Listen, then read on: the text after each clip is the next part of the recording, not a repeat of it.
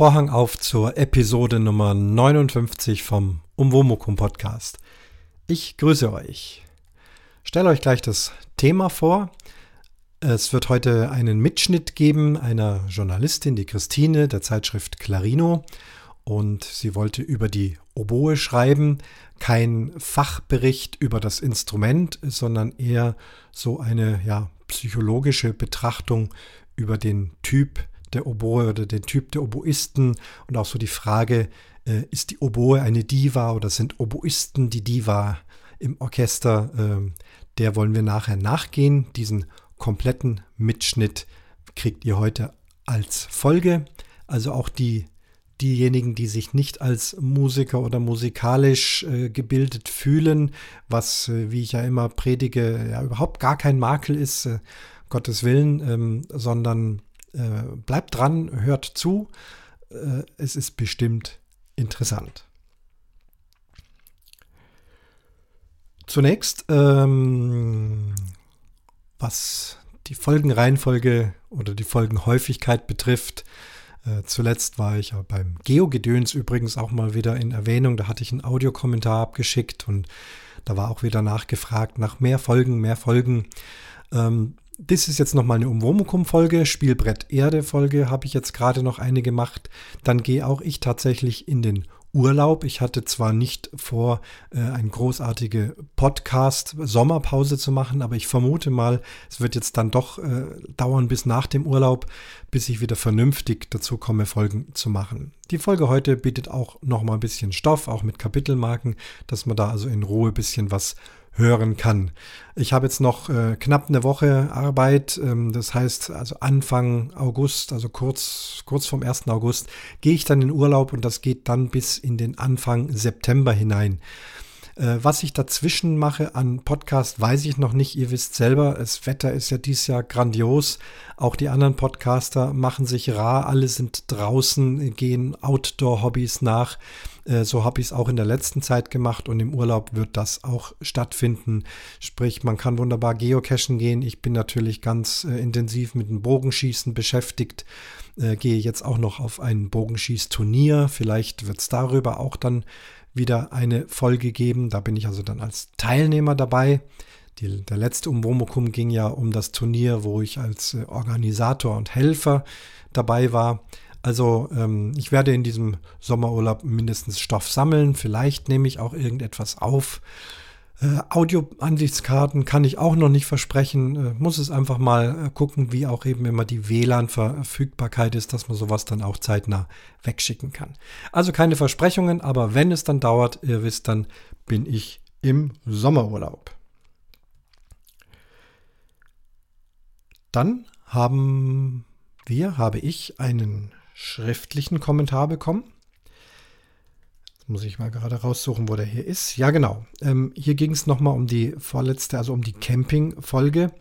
Und da hatte der Martin einen Kommentar geschrieben. Es ging da um Gasflaschen und Regulat Regulatoren und äh, Regeln und Gesetze dazu. Und die Himbeerkönigin hat hier praktisch dem Martin geantwortet mit einem kurzen Kommentar. Sie schreibt, Hallo Martin, danke für die informative Ergänzung zur letzten Podcast-Episode und sogar mit Link. Dem werde ich auf jeden Fall mal nachgehen, da ich vorhabe, mit einem Wohnmobil längere Zeit auf Reisen zu gehen. Liebe Grüße, Renate. Ja, Renate, die Himbeerkönigin, danke für diesen äh, Kommentar und Wäre ja auch interessant zu hören, wie es dir dann mit dem Wohnmobil gegangen ist. Ist das dann ein gemietetes? Hast du dir was zugelegt? Fast schon Stoff für einen Podcast. Ich lade jetzt einfach mal ein. Vielleicht magst du ja mal in meine Sendung reinkommen, wenn das alles rum ist. Das wäre doch eine interessante Angelegenheit. Also ich finde schon. Und wenn ihr wissen wollt, wie sich die Himbeerkönigin anhört, sie hat mir vor einiger Zeit schon, es hat jetzt ein bisschen gedauert, aber heute kommt's, eine Audio-Ansichtskarte geschickt. So eine Art äh, Erstversuch, wenn ich es richtig verstanden habe. Und Renate, prima, ist alles gut angekommen. Ich habe es ein kleines bisschen aufgepimpt, war aber gar kein technisches Problem, sodass man es ganz gut hören und verstehen kann. Und jetzt hören wir also die Himbeerkönigin mit ihrer Audio-Ansichtskarte. Hallo Christian, hier kommt ein Gruß aus dem Norden. Ich sitze gerade an der Nordsee in Wieg auf Föhr, auf einer Insel also. Vor mir eine ganz, ganz ruhige Nordsee. Am Horizont auf der rechten Seite sind wir auf einer Perlenschnur mehrere Halligen aufgefädelt und auf der linken Seite sieht man das Festland mit vielen Windrädern und direkt vor mir, ja, mindestens 100 Strandkörbe in Blau, Grün, Weiß und auch ein paar gelbe dazwischen. Wunderbare Sonne. Auch wenn es nicht so warm ist, kann man es wunderbar hier aushalten und das Meer und die gute Luft genießen. Ich möchte mich bei dieser Gelegenheit für den wunderbaren Podcast bedanken. Ganz besonders liebe ich es, wenn du Folgen über klassische Musik machst. Äh, da gibt es meiner Meinung nach, nach meinem Geschmack, viel zu wenige Podcasts, die sich diesem Bereich widmen. Und über Camping, das fand ich auch sehr, sehr interessant. Oder die Folgen über Südafrika. Ja, ich hoffe, dass da wieder einiges kommt. Du hast ja ähm, schon noch weitere Folgen angekündigt.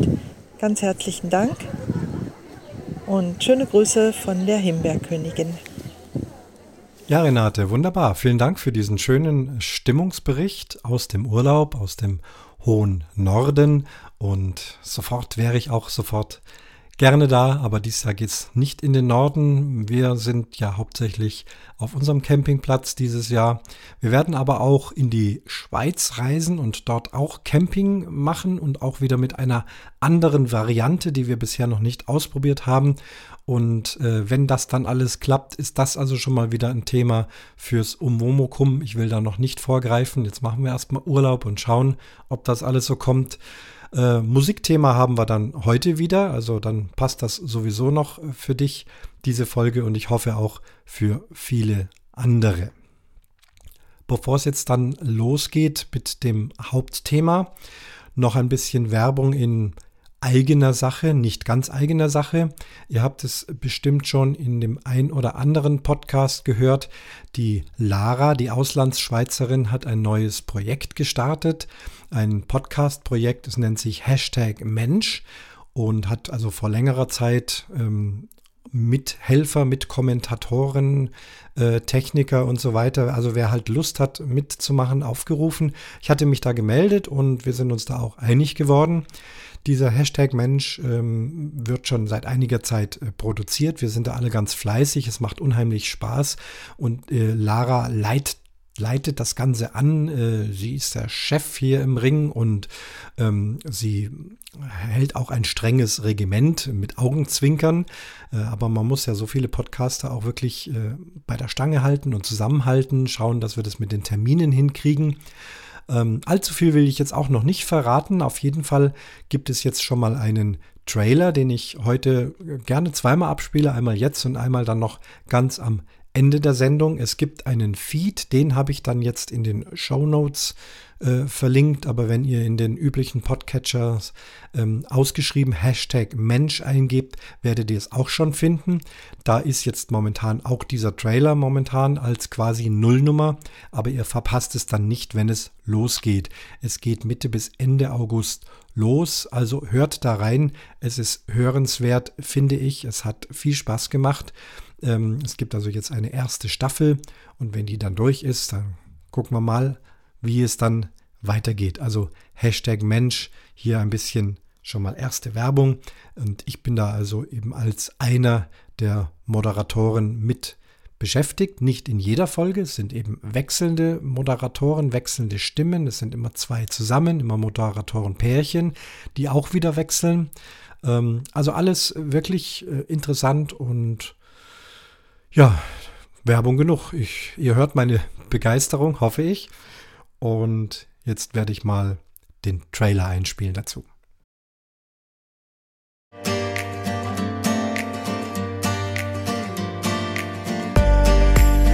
Hallo und herzlich willkommen.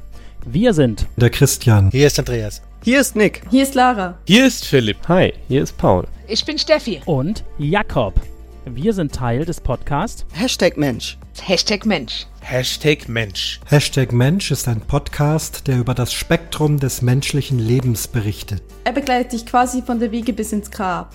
Und dabei reden wir etwa über Außergewöhnliche Hobbys wie das Cosplayen. Über Hate Speech im Netz und den Umgang damit. Sterbehilfe oder Auswandern. Körperlich und geistig fit bleiben im Alter. Wie es ist, als Burlesque-Tänzer aufzutreten oder als blinder Mensch Radio zu machen. Oder vieles, vieles andere. Also sei dabei, wenn der Podcast Ende August an den Start geht und abonniere heute schon unseren RSS-Feed, folg uns auf Twitter, like uns auf Facebook und abonniere uns auf YouTube. Man hört sich. Und dann kann es jetzt also losgehen mit dem heutigen Thema. Nochmal ganz kurz als Vorlauf. Ich habe es vorhin schon ein bisschen erklärt. Also die Zeitschrift Clarino, ein Bläser-Fachmagazin.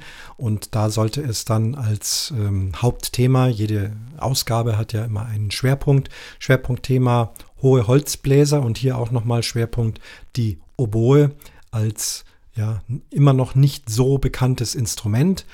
Und äh, Christine, eine Journalistin, die für die Zeitschrift Clarino schreibt, hatte sich eben bei mir gemeldet, gefragt, ob sie mir einige Fragen stellen kann, beziehungsweise ein Gespräch mit mir führen. Äh, ein Gespräch, das dann nicht eins zu eins abgeschrieben wird oder gesendet wird, sondern aus äh, diesem ganzen Material ähm, hat sie dann eben Stichpunkte, hat sie dann Aussagen, die sie in ihrem Artikel verwenden kann. Ich war nicht der einzigste Oboist, äh, der gefragt wurde. Es wurden also verschiedene Oboisten ähm, von Albrecht Meyer, von den Berliner Philharmonikern, François Leleu von der Musikhochschule München, Zvetomir Welkow, ein freiberuflicher Oboist und Musiklehrer, Musikpädagoge für die Oboe ähm, und noch verschiedene andere. Und aus alledem hat sie einen, wie ich finde, sehr schönen, längeren Artikel geschrieben, der das alles ganz gut trifft. Aus dem Gespräch, das ich jetzt gleich hören werdet, äh, ist natürlich längst nicht alles dann übernommen. Das ist eben nicht möglich. Es ist eine, ja, eine Essenz, hier mal eine Aussage, da mal eine Aussage, damit sich das alles gut zusammenfügt. Also viele der Themen, die wir dort besprochen haben, passen dann auch nicht in so einen Artikel. Umso schöner äh, ist es, dass ich es heute senden kann. Natürlich äh, hat Christine auch ihre Zustimmung dazu gegeben. Und äh, wir saßen also hier bei mir in meinem Aufnahmeraum. Ich hatte also zwei vernünftige Mikrofone vor Ort. Und Christine hat es aber dann, wie es Journalisten machen, äh, auf ihr Diktiergerät aufgenommen. Und ich habe es eben für den Podcast mit Mikrofonen aufgenommen. Ich werde jetzt am Anfang auch gar nicht schneiden, also auch die paar wenigen Vorgesprächsworte und Einstellungen. Ich lasse das mal alles authentisch drin, tu wirklich nur einblenden, äh, nichts rausschneiden, am Schluss dann wieder ausblenden. Und das soll euch dann einen Einblick geben, erstens mal, wie so ein Interview abläuft. Also es ist nicht als Podcast gedacht, sondern tatsächlich, äh, so bin ich es gewohnt, auch mit anderen Interviews, eben ein Gespräch, aus dem sich der Journalist dann, wenn er sich anhört, die für ihn wichtigen Dinge äh, herausnehmen kann und herausschreiben kann. Und noch ein kleiner technischer Hinweis, ich habe dieses Interview in Stereo aufgenommen. Das heißt, wir werden jeweils versetzt etwas links oder rechts zu hören sein. Das ist für diejenigen, die vielleicht nur mit einem Ohrstöpsel äh, irgendwo hören, die würden dann nur einen lauter hören und den anderen Sprechpartner leiser. Also bitte beide Kopfhörer verwenden oder eben irgendwie einen Mono-Down-Mix machen. Ja, und dann kann es also losgehen. Hören wir mal rein in dieses Gespräch. Also ich bin soweit. Du bist soweit und ich bin auch soweit und, das, und mein Aufnahmegerät ist auch soweit und Sag du mal noch mal kurz was. Ja, ich kann was sagen. Also wir machen jetzt Interview. Das ist alles noch nicht on air, nur zum Testen, ob es laut genug ist. Ja, es ist wunderbar. Ja, okay. Für beide Zwecke. Für beide Zwecke ist es wunderbar. Um deine Aha. Zwecke musst du selber gucken. Ja, ja, das, das ist mir. Das läuft schon, wie du siehst. Okay. Gut. Also, Christian, ich besuche dich jetzt hier heute, weil ich möchte über die Oboe schreiben. Ich möchte jetzt nicht darüber schreiben, wie eine Oboe aufgebaut ist oder wie man sich am besten Rohre baut. Also es soll kein Ratgebertext werden für Oboisten, mhm. sondern ich möchte dem Typ Oboe näher kommen. Also ich möchte dem Instrument Oboe als Charakter und dem Oboisten als Charakter irgendwo näher kommen. Mhm. Es ist so, ich bin da drauf gekommen, wie du ja weißt, bin ich selber Instrumentalistin, Amateurinstrumentalistin, Klarinette. Klarinette, ich habe Symphonieorchester-Projekte äh, gemacht. Da ist man Solist als Klarinette und der, äh, im Blasorchester, was ich hauptsächlich mache, ist man als Klarinette ein, wie man so umgangssprachlich sagt, ja ein Tutti-Schwein. So, jetzt schaut man aber die Oboenkollegen an und irgendwann fällt einem auf, ja, Moment, die Oboe tritt nie im Rudel auf. Die tritt nie als Tutti-Instrument auf. Die ist immer allein oder maximal zu zweit oder zu dritt. Symphonieorchester, im Blasorchester, immer hat sie die Solistenrolle. Sie ist also die ewige Solistin. Und ich habe mich jetzt, ich möchte gern mit dir drüber sprechen, weil du eben als Oboist alle Seiten kennst. Du bist Profi-Oboist, hast aber auch viel mit Amateuren zu tun und bist sowohl im Symphonieorchester warst du beruflich tätig, als auch im Blasorchester. Also bist du daher mein perfekter ähm, Interviewpartner, wenn wir mhm. über den Typ Oboe sprechen. Und deshalb meine Eingangsfrage, ist die Oboe eine Diva? Ja, man sagt schon, also ich habe da auch, bevor du jetzt äh, mir dieses Interview äh, oder diese Interviewanfrage gestellt hast, eigentlich schon immer äh, so den Eindruck, dass äh, die Oboisten und äh, heutzutage sagen wir da auch meinen wir immer die Oboistinnen mit, na, wenn wir von Oboisten sprechen, dass das schon immer irgendwie so eine besondere Figur im Orchester ist, eigentlich egal ob Symphonieorchester oder Blasorchester eben sehr, sehr solistisch, sehr ähm, ja, extrovertiert, sehr besonders, irgendwie auch fast andere Menschen. Also habe ich zumindest immer schon den Eindruck gehabt, wo ich bin ja so selber auch einer. Frag mich, bist du auch so einer? Machst du auch hier den, die, die Diva? Aber ich denke, es ist, eine, es ist einfach eine Typfrage. Ich, ich vermute mal, dass es einfach daran liegt, man, man muss der Typ sein, um auch dieses Instrument zu spielen. Und welcher Typ muss man denn sein? Also muss man besonders äh, selbstbewusst sein? Muss man besonders extrovertiert sein? Denke ich ja. Also selbstbewusst, weil einfach die Oboe hat einfach äh, ganz viel, wie du es schon selber gesagt hast, eben die solistische Rolle im Orchester. Das liegt einfach am Instrument selber auch, wie das Instrument klingt, wie es funktioniert du hast gerade gesagt, Klarinetten im Blasorchester spielen Tutti, also viele zusammen, so wie im Symphonieorchester die Geigen. Das klappt bei Oboe schon gar nicht. Also stell dir mal jetzt 10, 12 Oboen vor. Ich weiß nicht, ob du das schon mal gehört hast. Ich habe sowas schon mal gehört, allein im Studium, wenn mal so die ganze Klasse irgendwie zusammen was spielt. Das ist zwar sehr aufregend, aber nicht besonders schön. Äh, das ist Wahnsinn. Das ist einfach, das vermischt sich nicht. Die Klarinetten sind viel weicher im Klang oder können viel weicher spielen, können auch hart spielen, aber können sehr weich spielen und vermischen sich einfach untereinander besser. Also, ja so Besetzungen wie Klarinettenchor und, und, und solche Sachen. Ja. Das wäre jetzt für Oboe. Ja. Oboenchor wäre unvorstellbar. Oder? Unvorstellbar. Also man hat es noch ganz früher, so beim Händel hat man das gehabt, so Feuerwerksmusik, da haben dann mal 20 oder 25 Oboen im Freien gespielt, aber da hat man eben so viele genommen, weil es im Freien war. Und, dass man das dann richtig gut hört, das war ist aber ein Spezialstück. Aber ansonsten wüsste ich nicht, dass mehrere Oboen vor allem das gleiche spielen. Also wenn, du hast vielleicht bei großen Komposisten schon mal drei oder vier oder fünf Oboen, aber natürlich hat jeder dann auch seine eigene, auch solistische Stimme. Also es vermischt sich schon mal nicht. Von daher ist eben die Oboe diejenige, die im Orchester einfach die besondere Melodie spielt, das besondere Solo, äh, dieser spezielle Klang, der immer raussticht, wo auch das Publikum sofort merkt, oh, da ist, da ist jetzt was. Was passiert denn, wenn jemand Oboe spielt, der dieses Selbstbewusstsein nicht hat. Der sich lieber hinter jemand oder im Tutti lieber verstecken möchte. Ich denke, er wird nicht Oboist, er oder sie wird nicht Oboist. Ab welchem Also wenn es so krass ist, wie du es jetzt sagst, dass man das gar nicht mag. Also wir haben ja nun in den Oboen-Verteilungen wie bei allen anderen Blasinstrumenten auch die Position der Solo-Stimme, Solo-Oboe, zweite Oboe, Englischhorn, das tiefe Instrument. Also wer da nicht so ganz der Solistentyp ist, äh, sondern eher der Teamplayer-Typ, äh, ist dann vielleicht für eine zweite Stimme noch geeignet. Aber auch da hat er oder sie sein, sein eigenes Ding zu spielen. Und wer das nicht mag, landet letztlich nicht bei der Oboe, zumindest nicht auf Dauer und schon gar nicht beruflich. Und wie fangen wir da mal dann mal äh, ganz früh an. Ab welchem Alter kann man denn Oboe beginnen? Wann macht es Sinn?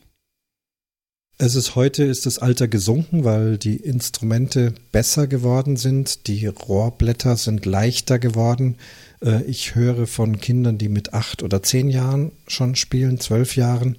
Als ich angefangen habe, hieß es nicht vor 14, 15. Ich habe mit 14 angefangen, äh, weil es einfach auch körperlich schwerer war. Damals hat man auch noch gesagt, das können nur Jungs spielen. Mittlerweile ein, ein sehr verbreitetes Instrument für die Weiblichkeit und absolut gleich gut. Das, ist, äh, das Thema ist rum, dass das also mit viel, extrem viel Kraft äh, benötigt wird. Aber ist es denn, nehmen wir mal das ganz frühe Alter, acht Jahre, oder aber halt auch im jugendlichen Alter, wenn man dieses Instrument beginnt, Wissen denn die Schüler oder die Oboenanfänger schon, auf was sie sich einlassen? Also, dass sie eben der ewige Solist sind, dass sie eben ähm, da mehr Selbstbewusstsein zeigen müssen. Also, wenn du das dann beginnst, musst du ja, muss dir das ja auch irgendwo im Klaren sein. Und wie vermittelt man das in so frühen Jahren oder wird es überhaupt vermittelt, dass es so ist und dass du eben der Typ Oboist sein musst?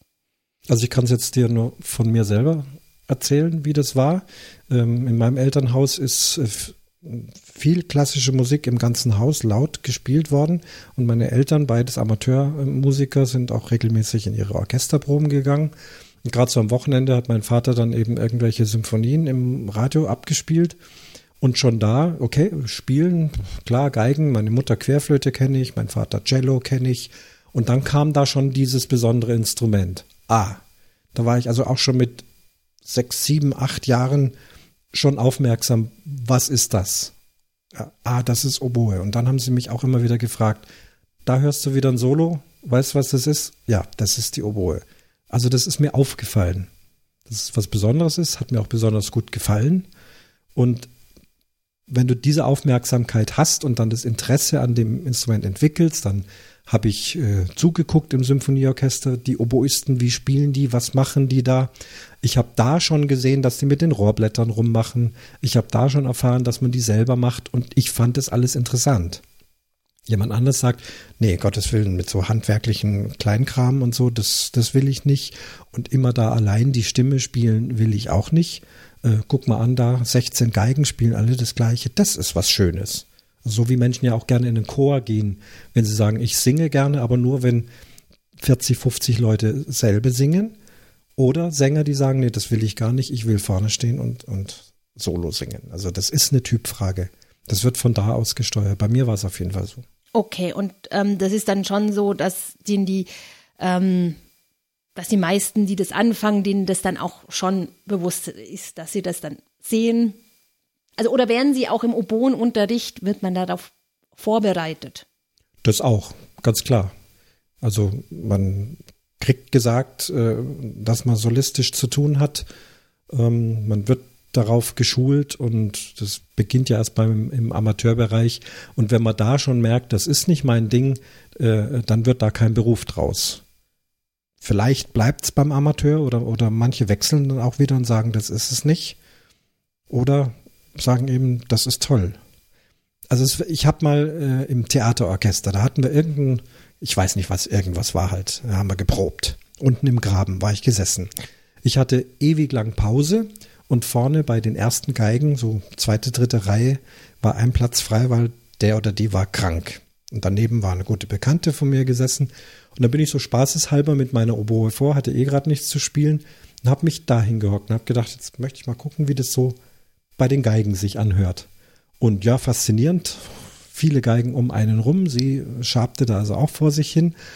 Und dann kam ein kleines Stückchen Solo, was ich auswendig wusste. Das habe ich dann von dort aus gespielt. War, wie gesagt, nur eine Probe. Und dann haben wir uns unterhalten. Dann sage ich, also ich könnte das nicht. Du spielst jetzt hier was, was wirklich 20 andere auch spielen. Und da hinten verspielt sich sogar einer und du kannst gar nichts dafür. Und lauter so Sachen, das würde mich irre machen. Und dann sagt sie, ja, und ich kann nur das. Ich mag das mit allem. Ich krieg immer schweißnasse Hände, wenn du da so ein großes Solo spielst, wenn du da hinten sitzt und alleine in diesem Opernhaus da so ein schwieriges Solo, das kann ich nicht verstehen, wie du das machst. Also wir haben einfach beide festgestellt, sie spielt einfach gerne in diesem Tutti, in dieser Gemeinsamkeit äh, und mag das gar nicht auf dem Präsentiersteller stehen und mir war das zu fad, zu langweilig, dass die da alles Gleiche spielt. Also das ist mir da auch dann wirklich klar geworden, dass das echt eine Typfrage ist. Ich mag das und, und ich tue es auch.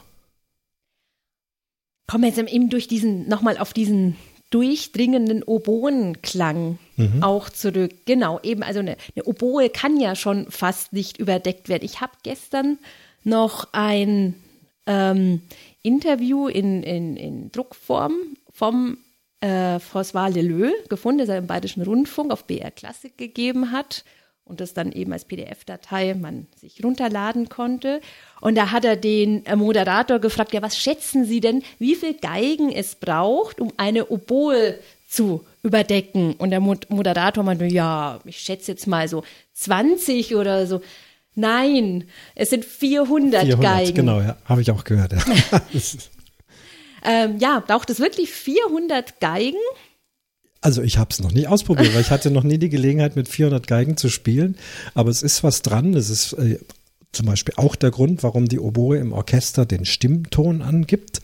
Fragt sie, warum macht das ausgerechnet immer die Oboe? Egal ob Blasorchester, Symphonieorchester, die Oboe gibt den Stimmton an, weil der, auch wenn sie nicht besonders laut spielt, einfach klar und deutlich und für jeden gut verstehbar ist und damit er eben sein Instrument daran anpassen kann. Schon eine Querflöte oder auch eine Klarinette wäre gar nicht denkbar. Das ist für Streicher nicht möglich, da wirklich ganz sauber den Ton abzunehmen.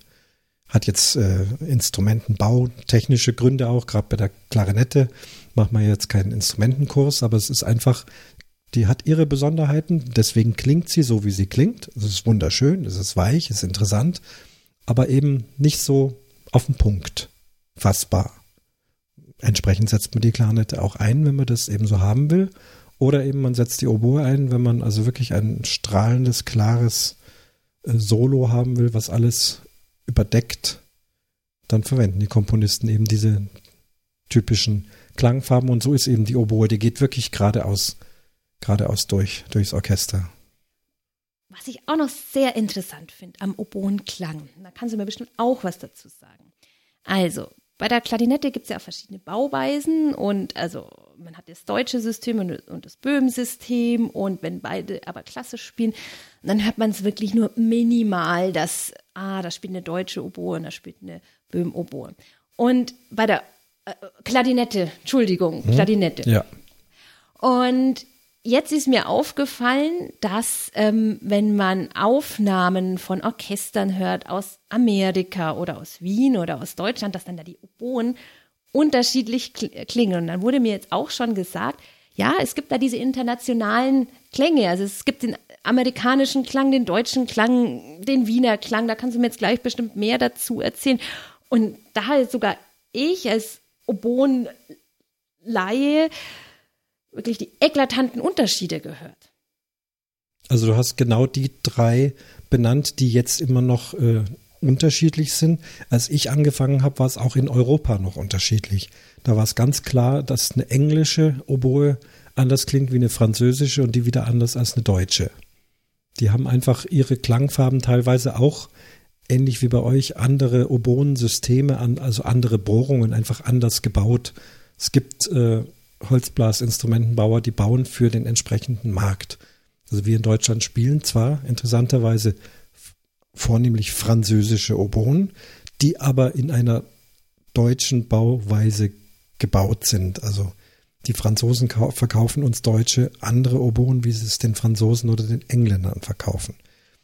Das war besonders deutlich, als ich angefangen habe mit dem Studium. Mittlerweile hat sich in Europa dieser Klang sehr angeglichen. Also die Engländer und Franzosen und Deutschen und es gibt ja noch viel mehr Länder, äh, sind nicht mehr so wirklich auseinanderzuhalten. Es ist eben einheitlicher geworden. Man hat sich aufeinander zubewegt. Okay, und was ja. kann man dann noch auseinanderhalten? Ganz klar die amerikanische Oboe, die haben einfach, das Rohrblatt ist komplett anders. Es wird einfach anders gebaut, also ganz anders. Und auch die ähm, Mundstellung machen die anders, haben eine andere Schule. Und äh, ja, wie kann man das jetzt so am Mikrofon beschreiben? Und klingt eben anders. Klingt vielleicht heller, klingt aber auch äh, im Legato eleganter dann wieder, kann mehr Dynamik machen. Das hat alles immer Vor- und Nachteile. Also die amerikanische Oboe ist auf jeden Fall anders. Und die Wiener Oboe ist nochmal anders, weil die komplett anders gebaut ist auch. Äh, und auch ganz andere Griffe hat. Also in Wien äh, gibt es ja einige spezielle Instrumente. Das Wiener Horn ist auch ganz anders als die Waldhörner, die sonst irgendwo gespielt werden. Da haben einfach die Wiener ihre Tradition, die sie da bis heute hintragen. Und die Wiener Oboe ganz, ganz dünn oben gebaut, dann noch so eine Zwiebel oben dran, kein Vibrato, andere Griffe. Äh, und das hört man, zumindest als Oboist, hört man das sofort raus. Aber Dirigenten kennen das auch. Also ich kenne einige Dirigenten, die gesagt haben, Wiener Philharmoniker, toll, bestes Orchester der Welt, aber die Oboen, ja, ja, ich meine, fantastische Spieler, ne, Top-Leute, aber den Klang mögen wir hier nicht so. Die Wiener mögen das natürlich sehr, sonst würden sie es nicht machen. Also kann man festhalten, dass es gibt sozusagen die, den europäischen Klang, ausgenommen die, äh, die Wiener, ja. und dann halt noch den US-amerikanischen. Das kann man heute mal so sagen, ja. Und wie ist es jetzt, wenn ich jetzt ähm, wenn ein Oboist hat äh, in Deutschland Oboe studiert und bewirbt sich bei den Wiener Philharmonikern. Geht nicht. Geht nicht. Wird gar nicht eingeladen. Er könnte ja diese, das ist ja auch wirklich eine spezielle Oboe, auch mit anderen Griffen. Ich könnte es nicht spielen. Ja, ich weiß nicht, wo es Fis ist und wo es C ist. Ja. Amerikanisch schon, aber die Amerikaner würden, Ausnahmen gibt es bestimmt, genau weiß ich es nicht, aber wohl eher keinen europäischen. Bläser, Oboisten holen.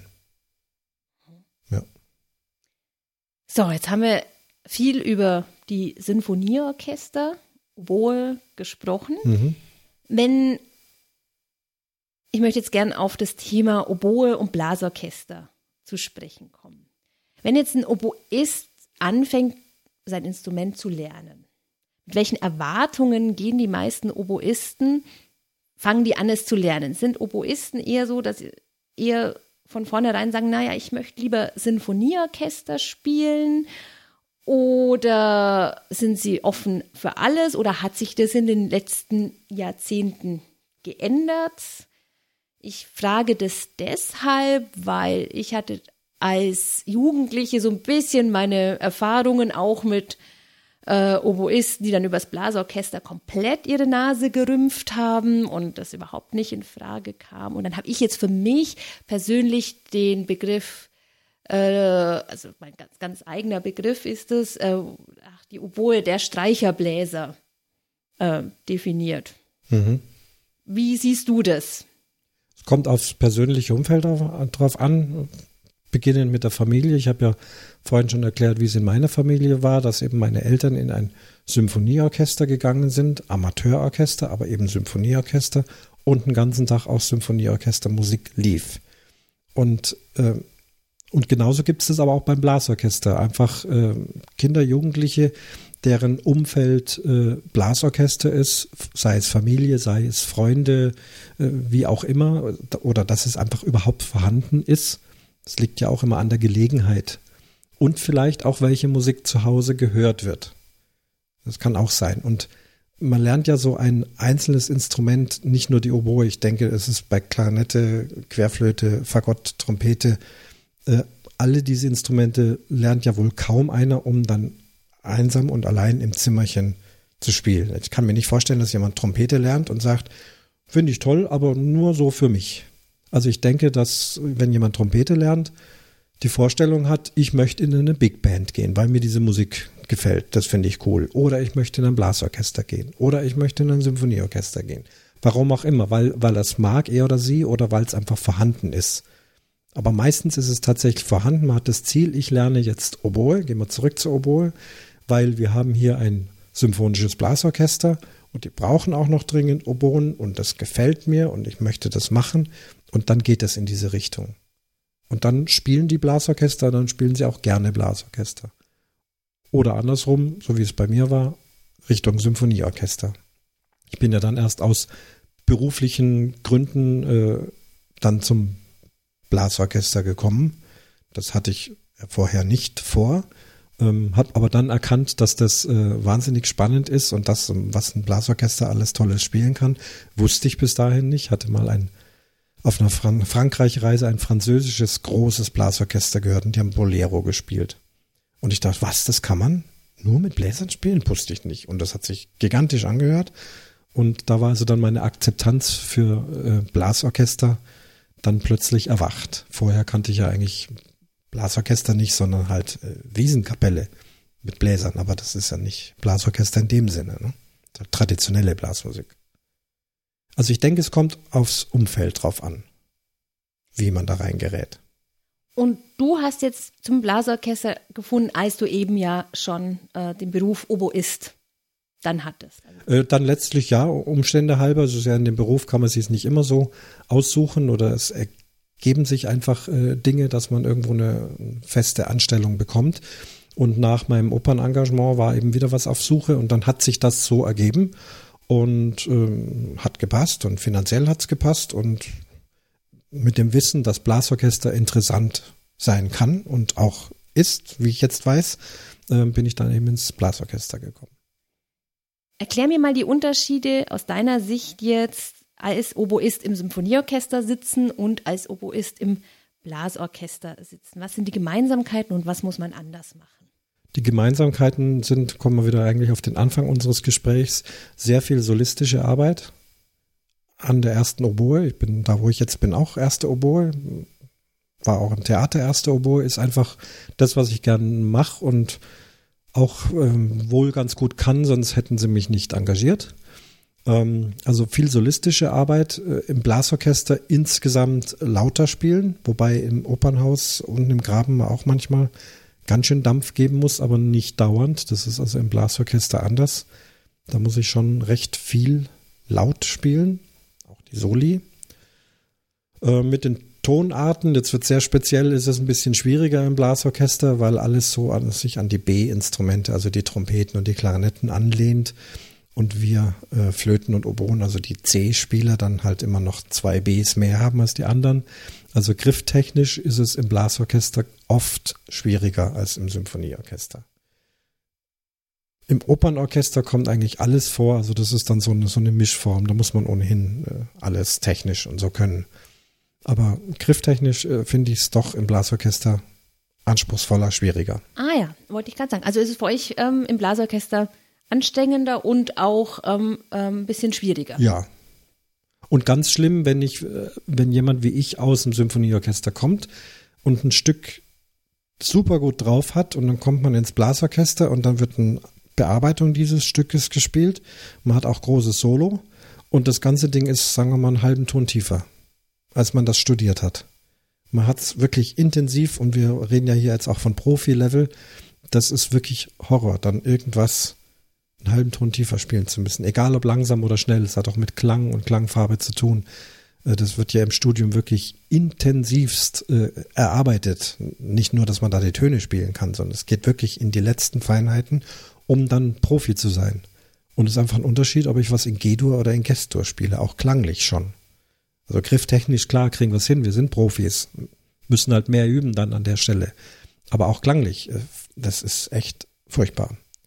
Gott sei Dank äh, sind jetzt viele Arrangeure, die zu den Originaltonarten zurückkehren, weil die Komponisten sich ja was gedacht haben dabei und ja, dann müssen eben die B-Spieler auch mal ein bisschen mehr ran und üben und mal eine komische Tonart spielen, die sie nicht gewohnt sind. Wenn Sie jetzt äh, neue Oboen äh, bei dir im Bundespolizeiorchester ähm, bewerben, oh, also da von der Hochschule kommen, haben die dann schon alle mal Bla Gott, so viel Ihr habt ja auch äh, zwei Stellen, eine besitzt, äh, besetzt du. Mhm. Aber ähm, haben die dann auch Blasorchester-Erfahrung schon gemacht? Also wir hatten jetzt lange kein Probespiel, weil wir eine ganz äh, feste Besetzung über Jahre eigentlich jetzt sind.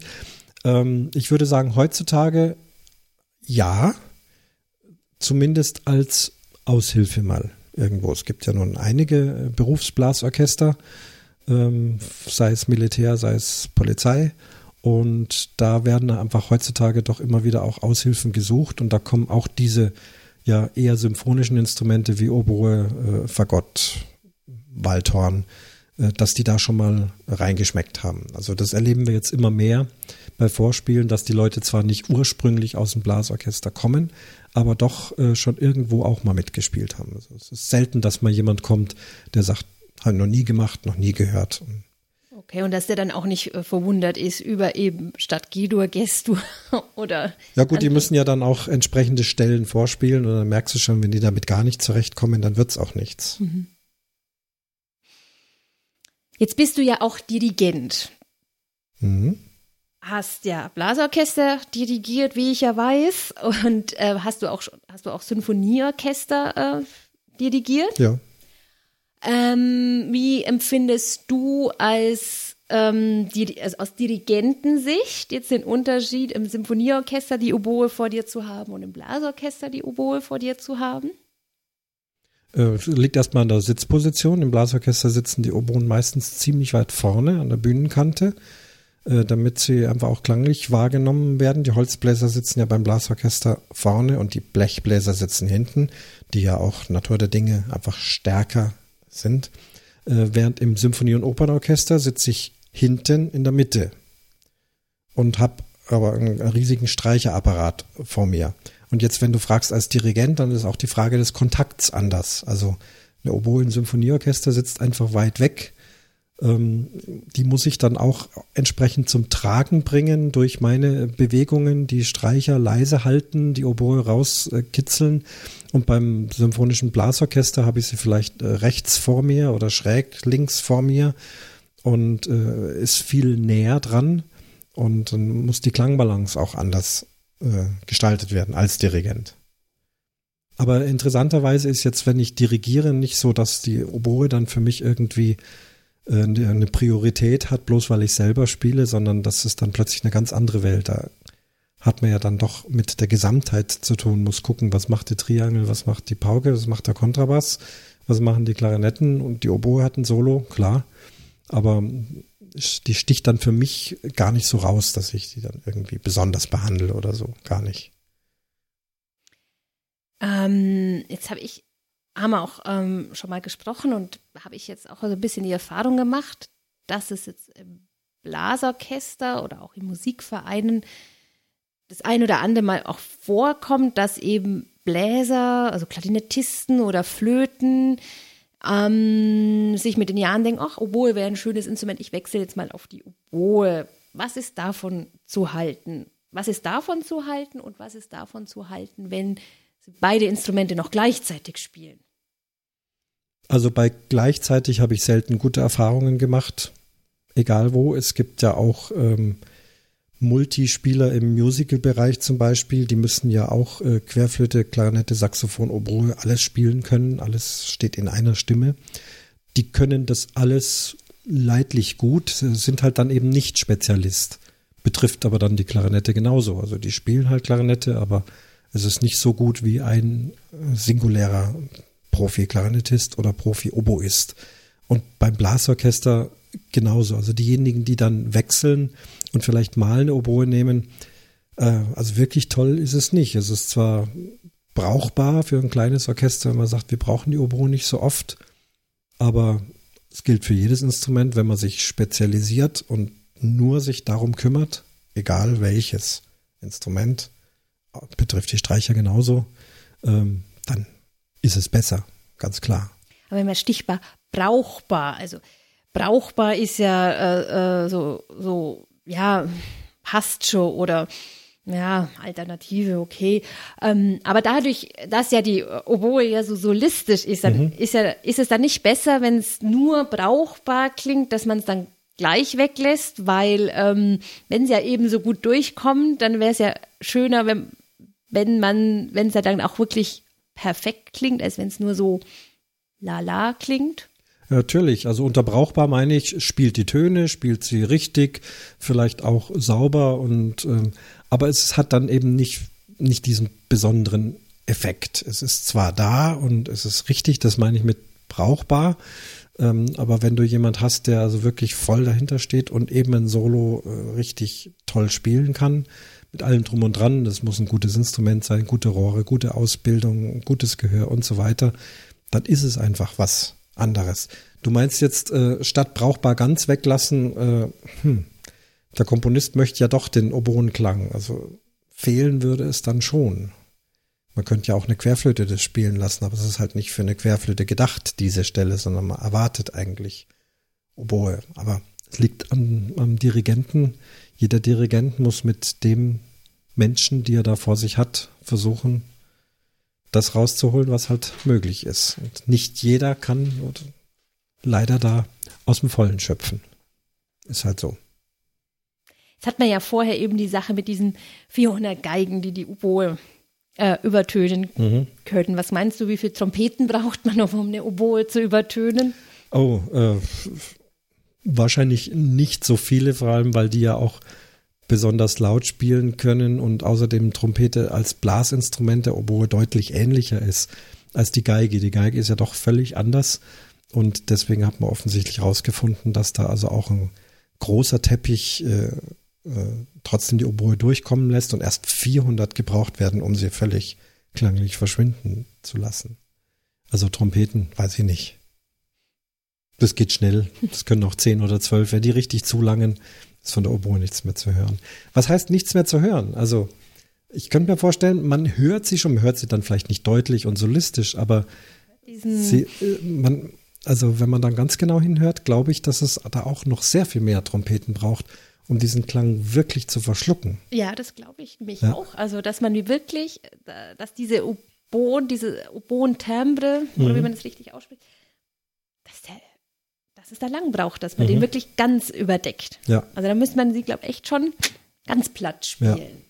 Übrigens interessant, dass du Trompete ansprichst. Also der Typus Oboist, das ist mir kürzlich aufgefallen in einem Interview. Nein, es war ein Podcast. Da hat ein Hornist hier von der Staatsoper in München über seinen Beruf und über das Waldhorn gesprochen. Und da ging es auch die Typfrage, die du heute gestellt hast.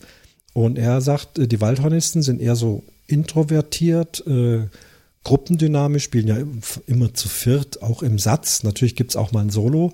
Und der Schallbecher geht nach hinten oder dieser warme, weiche Ton wird auch noch nach hinten abgestrahlt. Und das sind eben die introvertierten Typen. Und der extrovertierte Spieler nimmt die Trompete. Die geht ins Gesicht, die geht geradeaus ins Publikum rein, auch von der Haltung her schon. Also die reine Körperhaltung.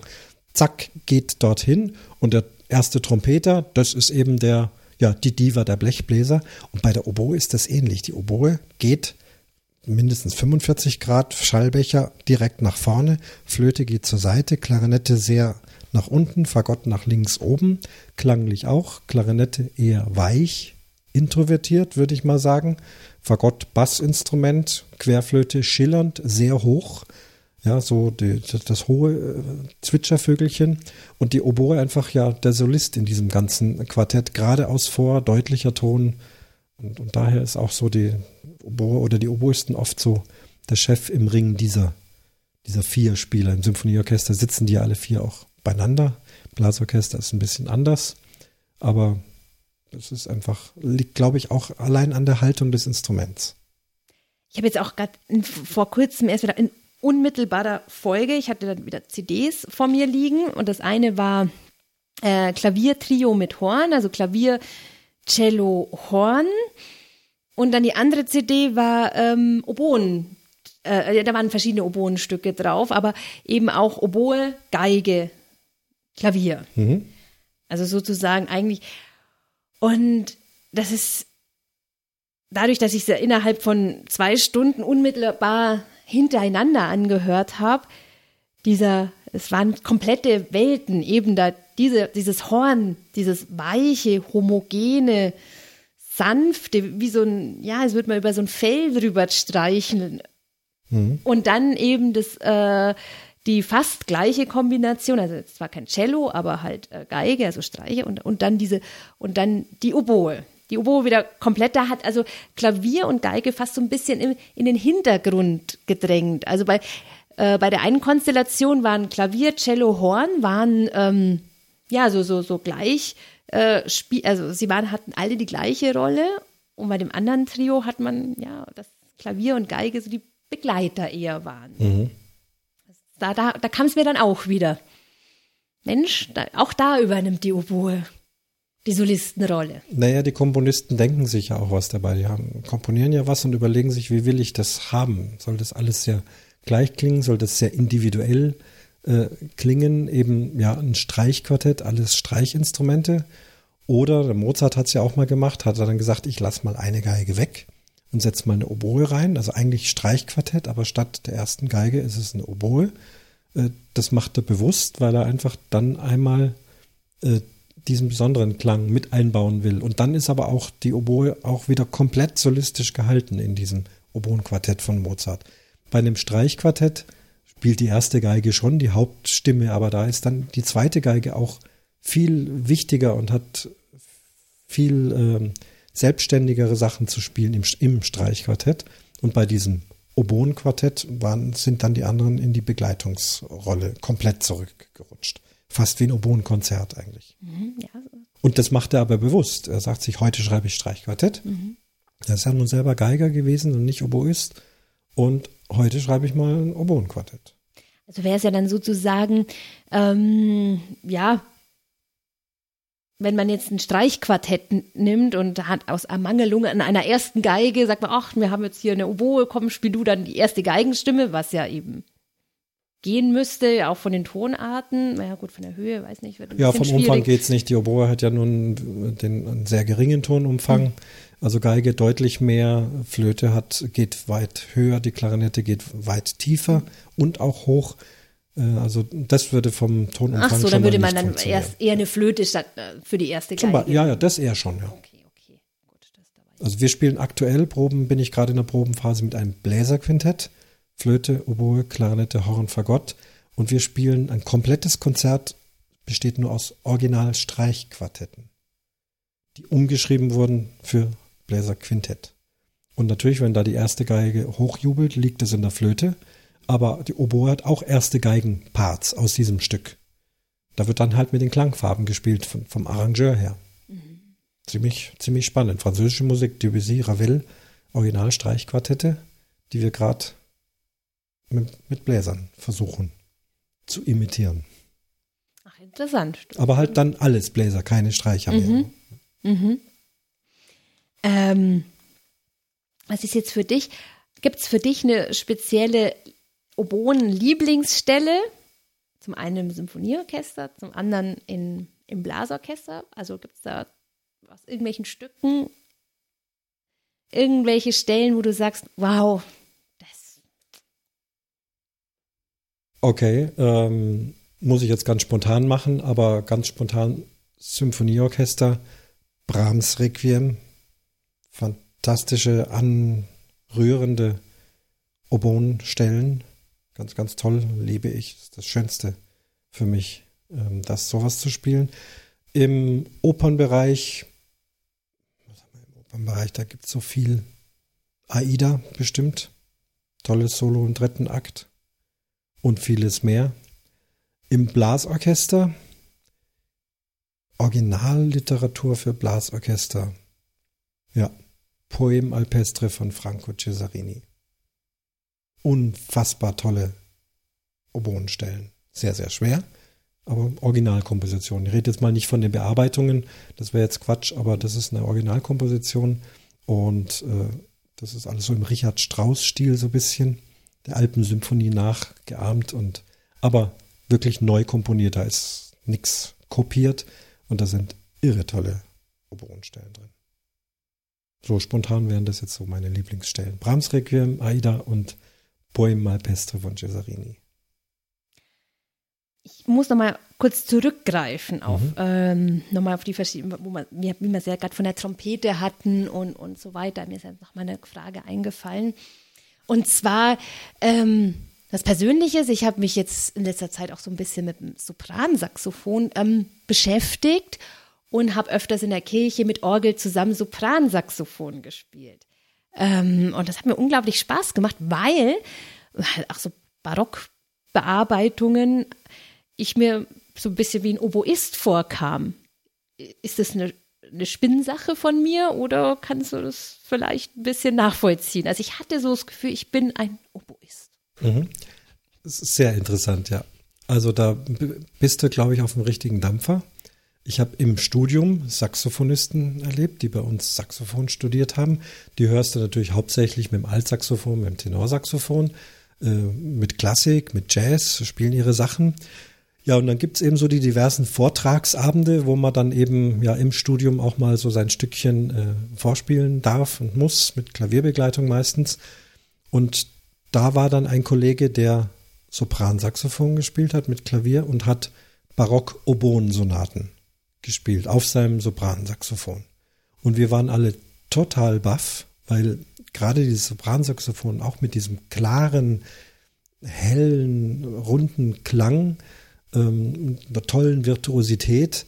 Also wir waren ziemlich fertig hinterher und gesagt, das, der kann das viel besser wie wir und das klingt fast wie Oboe. Also äh, es hatte für uns gar nichts Saxophoniges, sondern wir waren, und er hat natürlich mit einem weichen, äh, klassischen Klang gespielt. Äh, meisten stellen sich ja Saxophon eher vom Jazz her vor.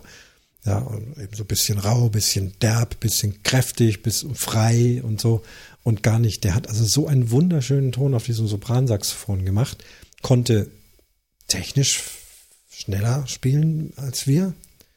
Wir kannten diese Sonate, klar, die haben wir alle geübt und dann stellt er sich mit dem Sopransaxophon hin und spielt das. Das war so ein Aha-Erlebnis, dass das also sehr nah und verwandt ist. Also Antwort ja. Stimmt schon. Ah, okay. mhm. ähm,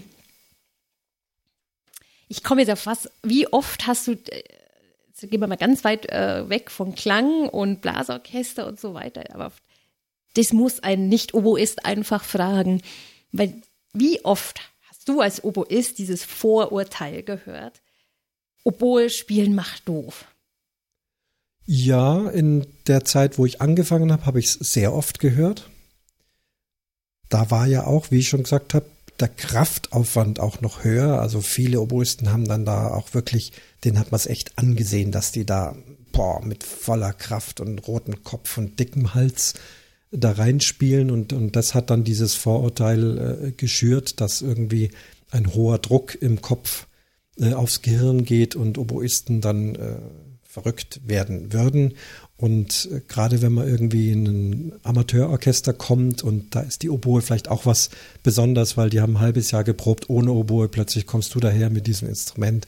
Da kommt dann schon mal einer von den Streichern, ein älterer Herr vielleicht, und fragt sie, fragen, wird man da nicht äh, verrückt äh, dabei? Und unsere Standantwort ist, äh, nein, man wird nicht verrückt, man ist schon verrückt, wenn man das lernt. Kleines Späßchen natürlich ähm, und glaube ich auch klar, nein, passiert nichts. Der Druck kann nicht ins Gehirn, weil da äh, die ähm, Schädelbasis liegt. Das ist ein dicker Knochen und der hält jeglichen Luftdruck ab. Da kommt gar nichts rein. Nein, passiert nichts.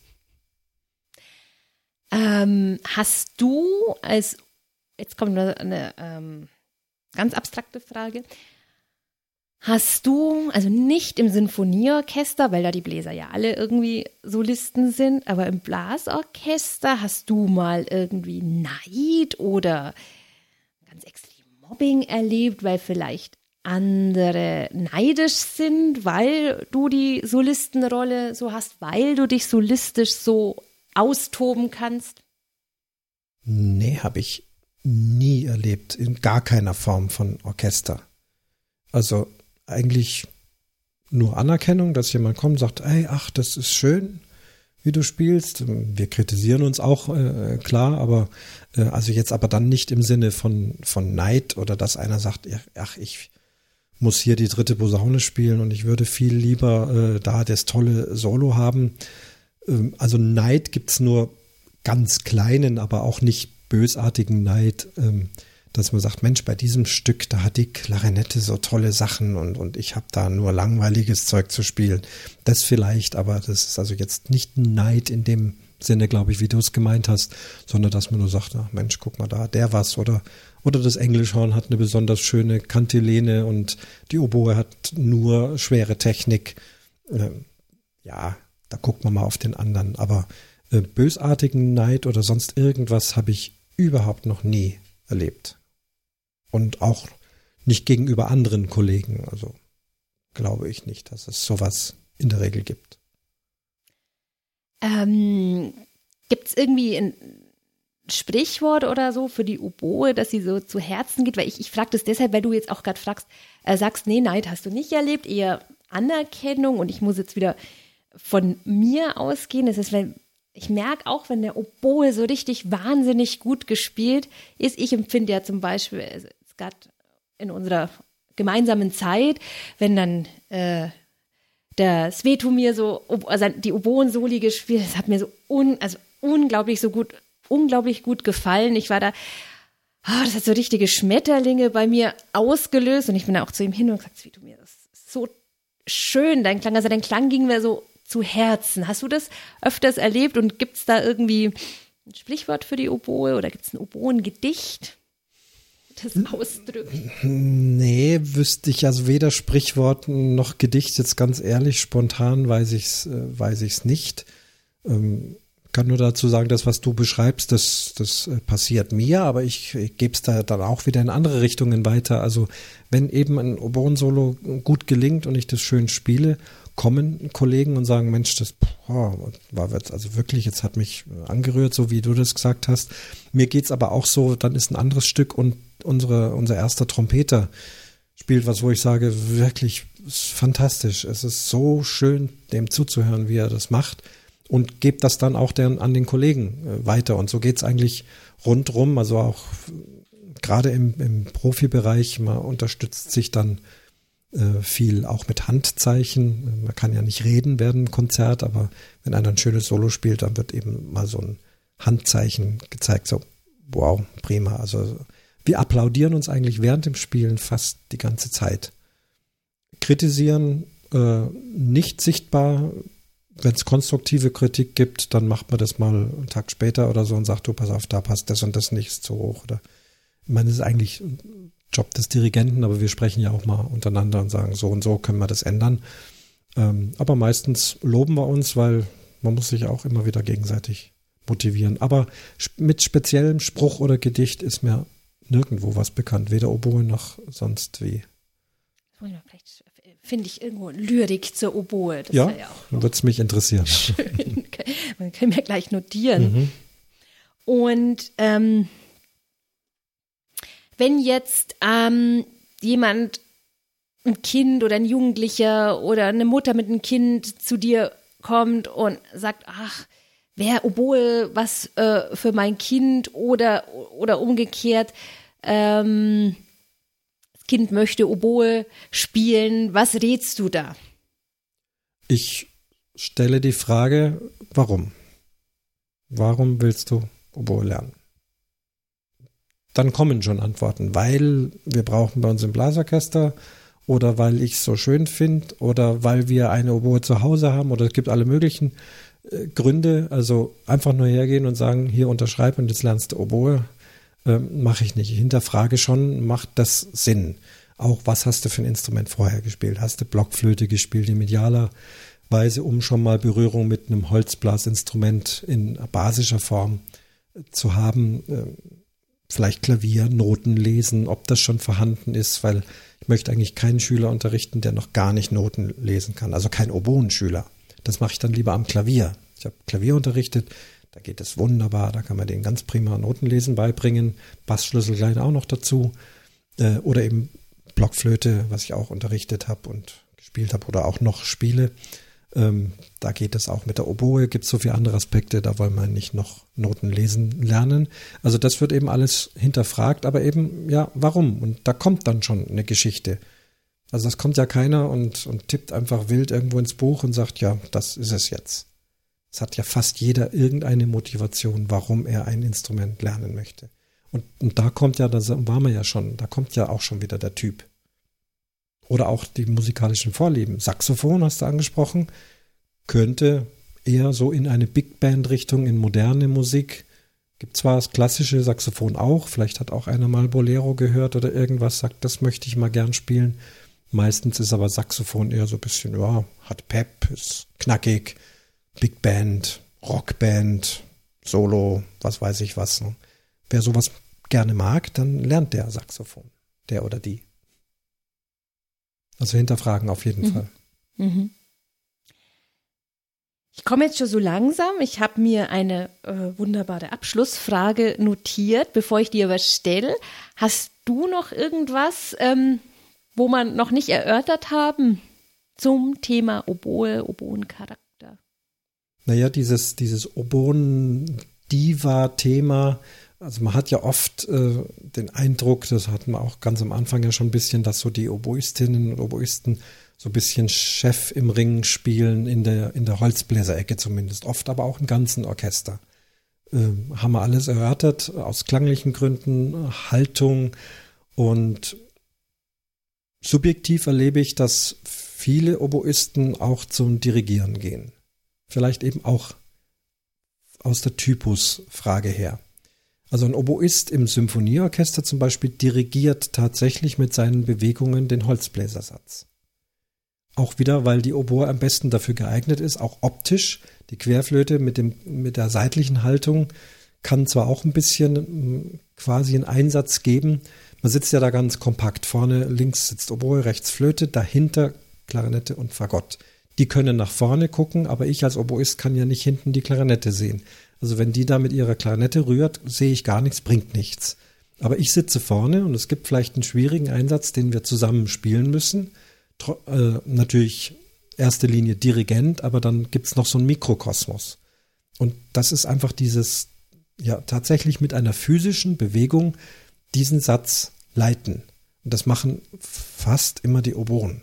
Stimmt, und man sieht ja eigentlich kaum, oder kommt mir jetzt subjektiv so, ich habe jetzt noch nie eine Oboe da, die einfach nur so, äh, äh, so, so, so still ihre Bewegungslos, Oboe, ja. bewegungslos da sitzt und so spielt. Mhm. Stimmt, also Oboen haben Ja, die immer rühren, Bewegung. rühren rum und, und dirigieren schon. Und dirigieren ist ja nun eine, ein Körpersprache-Job. Und wer in der Lage ist, mit seiner Körpersprache andere anzuleiten, der kann auch Dirigent werden. Und ich kenne ganz viele äh, Oboisten.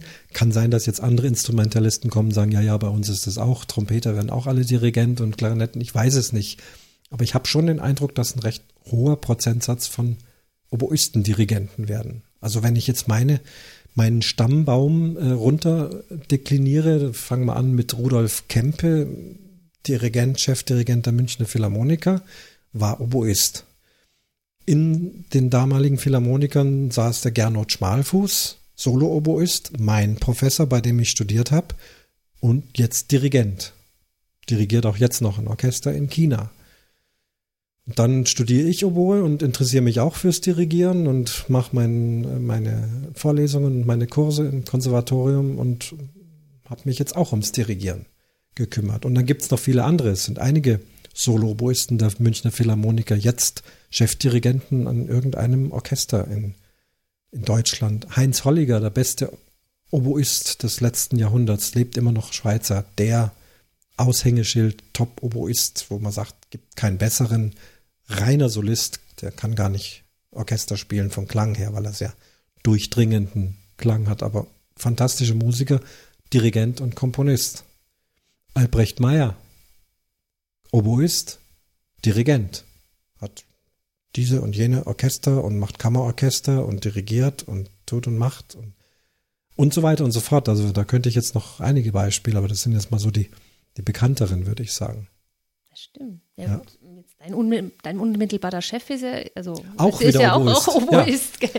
Ja, der kommt aus dem Blasorchester, der hat Oboe gelernt, weil ein Blasorchester da in den Niederlanden ansässig war. Die haben ja eine ganz tolle Blasorchester-Tradition und äh, der hat natürlich dann auch Symphonieorchester studiert und gelernt und auch gespielt und kennt diese Sachen, aber er sagt selber, äh, er kommt vom Blasorchester und spielt da auch heute noch. Hat da wohl sein Orchester, wo er einfach aus Verbundenheit doch immer wieder noch die Oboe anpackt, obwohl er hauptberuflich Dirigent ist.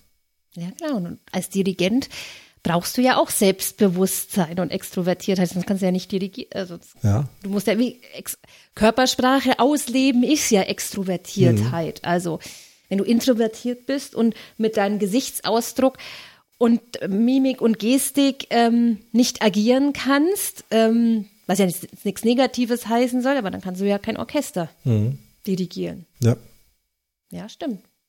doch, also da ist auf jeden Fall auch eine Verbindung zu sehen. Ah ja. Prima, wunderbar, dass wir Ja. da drauf gekommen sind. Schau, Mhm. das ist das, das hatte ich jetzt so noch gar nicht auf dem Schirm. Das ist halt schön, dass sich das doch das Gespräch ergeben hat. Ja. Meine Abschlussfrage, sind denn Oboisten auch humorvolle Menschen? Okay, was ist Humor?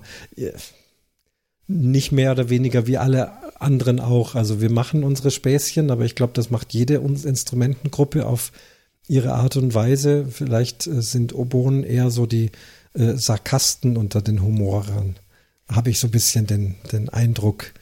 Ähm, aber doch, äh, bei uns geht's eigentlich immer lustig zu. Kennst du denn einen speziellen Oboenwitz? Einen Oboenwitz, oh Gott, einen Oboenwitz, ja. Ähm, das ist jetzt bloß blöd, weil man den am Mikrofon nicht vormachen kann, weil das eher ein optischer Oboenwitz ist, aber ich kann es vielleicht mal beschreiben. Mir fällt der gerade ein, weil wir das heute früh im Bläserquintett hatten. Ähm, Ganz kurz, Bläserquintett ist ja eigentlich auch die Oboe wieder, auch auch ja, auch da, wenn Einsätze, natürlich die Flöte spielt die erste Geige, aber oft heißt, äh, gib du den Einsatz, weil ja, können wir besser sehen als bei der Querflöte, ja. Der Oboenwitz, also man weiß ja, die, die Oboisten äh, rollen ja ihre Lippen über die Zähne und haben da das Mundstück dazwischen. Ja? Das sieht also so ein bisschen komisch aus. So. Und sie geben das A im Orchester an. Und der Oboenwitz, der halt gerade immer jetzt rumgeht, äh, Oboist geht zum Arzt, sagt, ich habe Halsschmerzen und der Arzt sagt, mach mal A und der Oboist kneift die Lippen über die Zähne und drückt ganz fest und so, als er ein A spielt. Das ist der aktuelle Oboenwitz, den ich kenne. Ah, okay. Ja, also wunderbar. Ich habe jetzt hier ganz viel Material und ähm, es war für mich jetzt ein sehr interessantes Gespräch. Mhm. Es wird, äh, ich werde immer noch zum größeren Oboen-Fan, muss Ja. ich ehrlich sagen. Also es von, umso mehr ich mich damit beschäftige, finde ich die Oboe. Bist ja schon beim Sopransaxophon gelandet und äh, wer weiß. Ja, aber wie, wie wir es ja hatten, die Wechsler, das muss jetzt nicht unbedingt sein. Ja. Von dem her mh, wird es wieder, werde ich ein Oboen-Fan und ein Oboen-Zuhörer. Tu es nicht, wechsel nicht. Nein, Im nächsten Leben dann. im nächsten Leben. Bei mir haben sich die Weichen genau. äh, so gestellt, mache ich dann lieber beim Sopransaxophon Mhm. rum, als dann komplett dann wechseln. Nein, aber ich mag Oboe. So viel dazu. Ja, danke Genau. dir. Soweit also zu dem Interview zum Thema Oboe, Oboisten, Oboe eine Diva und andere Hintergründe. Für mich auch immer interessant sowas, weil man wird ja dann angehalten, über Dinge nachzudenken, manchmal sogar über Dinge nachzudenken, über die man bisher noch gar nicht so intensiv nachgedacht hat. Also einige Fragen waren ja für mich eher bekannte Fragen, die also öfters gestellt werden, aber es kam auch das ein oder andere vor, wo ich auch erst mal kurz nachdenken musste und sehen, was sage ich jetzt dazu. Wie gesagt, ähm, das Ganze nicht als Audio gedacht, aber für euch jetzt heute als Podcast. Ähm, weise nochmal darauf hin, bekomme hier kein Werbegeld, muss man immer sagen. Ähm, die Zeitschrift heißt Clarino und der Artikel ist in der April-Ausgabe erschienen. Wer das also nachlesen möchte, was da jetzt draus geworden ist, guckt also dort nach in der April-Ausgabe. Ja, dann wär's das. Ich wünsche euch noch einen schönen Sommer, so ihr ihn habt. Viele von euch hatten schon Sommerurlaub. Wir Bayern, bei uns geht es jetzt erst los. Auch bei mir, das hatte ich euch alles schon erklärt. Habt eine gute Zeit. Viel Spaß beim Hören, viel Spaß beim Podcast machen. Meldet euch, schreibt euch, schickt Audiokommentare. Wie gesagt, es kann jetzt ein bisschen dauern. Aber hiermit schließe ich dann den Vorhang zur 59. Episode vom Umwomukum Podcast.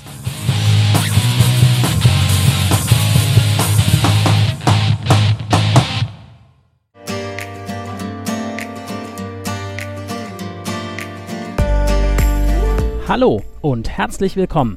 Wir sind Der Christian. Hier ist Andreas. Hier ist Nick. Hier ist Lara. Hier ist Philipp. Hi, hier ist Paul. Ich bin Steffi. und Jakob. Wir sind Teil des Podcasts Hashtag Mensch. Hashtag Mensch. Hashtag Mensch. Hashtag Mensch ist ein Podcast, der über das Spektrum des menschlichen Lebens berichtet. Er begleitet dich quasi von der Wiege bis ins Grab. Und dabei reden wir etwa über Außergewöhnliche Hobbys wie das Cosplayen. Über Hate Speech im Netz und den Umgang damit. Sterbehilfe oder Auswandern. Körperlich und geistig fit bleiben im Alter. Wie es ist, als Burlesque-Tänzer aufzutreten oder als blinder Mensch Radio zu machen. Oder vieles, vieles andere. Also sei dabei, wenn der Podcast Ende August an den Start geht und abonniere heute schon unseren RSS-Feed, folg uns auf Twitter, like uns auf Facebook und abonniere uns auf YouTube. Man hört sich.